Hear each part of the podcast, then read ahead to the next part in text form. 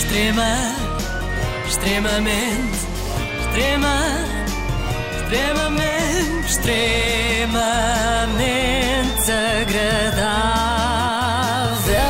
Nas últimas duas noites, a Praça de Touros do Campo Pequeno encheu, dentro do que é possível encher atualmente, portanto, semi-encheu, com o espetáculo de Bruno Nogueira e Manuela Azevedo. Deixem o Pimba em paz. Mas horas antes do espetáculo, houve outra performance impressionante, protagonizada por quatro artistas, tauromáquicos, no caso. Três toureiros, António Teles, Luís Rochinol e Rui Fernandes, e o antigo forcado José Luís Gomes. Acorrentaram-se aos portões do Campo Pequeno, reivindicando o desconfinamento das touradas. Representantes do setor algemaram-se aos portões do Campo Pequeno como sinal de protesto e garantem que o espetáculo não põe em causa a saúde de quem faz parte dele. Bem, não é bem assim, não é? O espetáculo põe em causa a saúde de quem faz parte dele, eh, pelo menos do touro, não é? Sim, sim. E às vezes de um cavalo ao outro, um forcado, enfim, não é muito bom para a saúde. Mas o que eu achei graça aqui foi a forma de protesto. Manifestantes algemados a praças de touros normalmente são anti-touradas, não é? E não a favor. Pois é, Eles é é. costumam fazer estas Sim. coisas assim bem, bem folclóricas. Não esperava ver Luís Rochinol nestes preparos. Fez-me lembrar este senhor que há uns anos entrou seminu na arena. Um ativista holandês invadiu ontem à noite a arena da Praça do Campo Pequeno durante uma corrida de touros.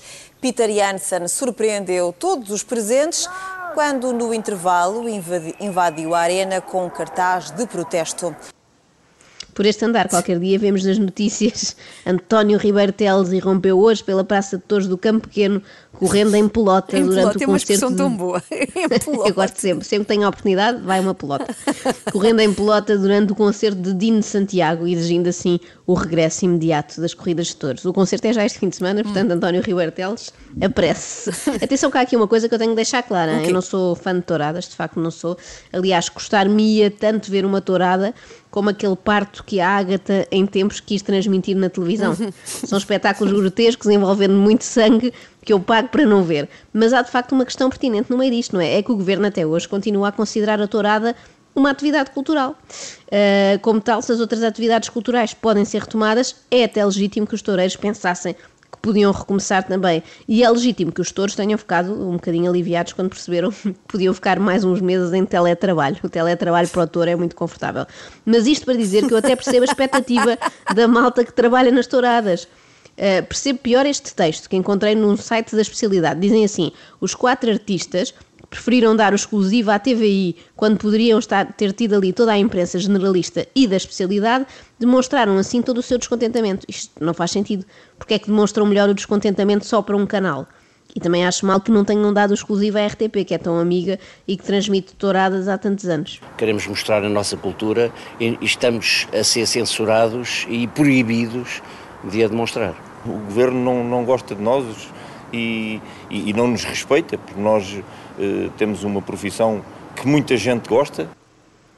Sabes o que é que me lembrou esta de O o governo não gosta de nós? O quê? Fez-me lembrar um clássico da televisão portuguesa, que é aquele célebre concorrente do Ídolos, que chumbou três vezes no casting, o Rui Pedro. Não gostam mesmo de mim, pronto. Não, não, gostam. Não gostam, não gostam mesmo de É mim. igual, É. com o governo é igual, não gostam mesmo dos toureiros, pronto.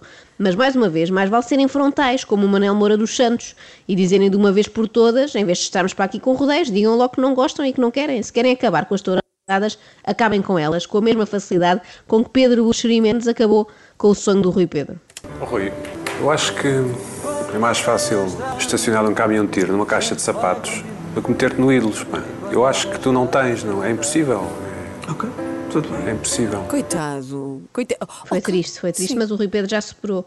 E acho que agora até é do cor do São Carlos, portanto imagina tu, está tudo bem. Mais valia a Ministra da Cultura dizer isto, não é? Luís Rochinol e companhia. É mais fácil enfiar um caminhão de tiro numa caixa de sapatos do que meter-vos numa praça de touros antes do fim de 2079 ou 2080 e pronto, assim já sabiam ao que iam. do próprio espetáculo em si, o contacto, a distância social, o contacto, também estava perfeitamente defendido. Não, eu aqui já discordo. Eu já vi os forcados a fazerem pegas de touros e o distanciamento social não está nada assegurado. Não é, é a não tudo- ser tudo quando o. Hum. forcado está lá a chamar é touro, é touro, assim sozinho à frente, sabes? Sim. E o touro não vem. Mas não podemos estar a confiar nesse bom senso do bicho, não é? Era quase como confiar no bom senso dos portugueses na abertura dos centros comerciais, não dá. O touro, quando vê vermelho, fica louco E nós, quando vemos uma Primark aberta, também ficamos muito nervosos. Com todo o tipo de peças, vermelhas, verdes, azuis, não somos esquisitos na cor. A partir do momento em que o touro responde ao chamamento e avança para os forcados, é vê-los todos agarradinhos uns aos outros ali a partilhar gotículas com fartura. Eu acho perigoso. Basta ver um forcado com coronavírus para deitar o aposento da moita todo abaixo, não é? Tudo em quarentena. Mas também vos digo, se, deixar, se deixaram retomar o rugby, que eu fui confirmar Sim. e já há jogos, Ah, é? isto das touradas é muito parecido. Eu acho aquele momento, pelo menos dos forcados, é, é muito semelhante. Não morre ninguém. Mais uma vez, a tauromaquia uh, sofreu de uma discriminação total, que, que não me importa dizer essa palavra uh, inúmeras vezes, porque a realidade é essa e é aquilo que sentimos. É a realidade. De facto, há discriminação em termos de atividades que juntam matelões brutos que se agarram uns aos outros e onde mais tarde ou mais cedo há sangue, a tourada sai prejudicada aqui em relação ao rugby. E pronto, agora arranjei chatices com forcados e jogadores de rugby tudo ao mesmo tempo. É um dois em um muito perigoso Já estão lá mim. fora. Ainda bem que eu, eu não já saio avisei que a Joana não está aqui, está em casa.